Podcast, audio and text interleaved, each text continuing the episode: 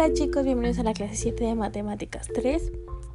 Hoy vamos a ver un ejemplo en el cual la ecuación de la hipérbola no, está, no la están dando y la ecuación que tenemos es x cuadrada menos 4y cuadrada igual a 4 y nos pide encontrar las coordenadas de los vértices y los focos, las longitudes de los ejes, el transverso y el conjugado y la excentricidad así como la longitud del, del lado recto.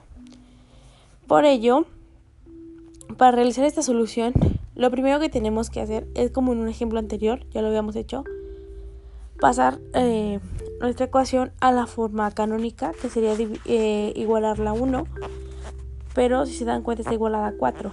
Lo que tenemos que hacer es dividir toda la ecuación de los dos lados entre 4 y de ahí sacar los valores de A y B, donde A es el eje transverso y B es el eje conjugado y C nos ayuda a encontrar los focos y el vértice equivale a A,0. La excentricidad es C sobre A, entonces está muy sencillo calcularlo.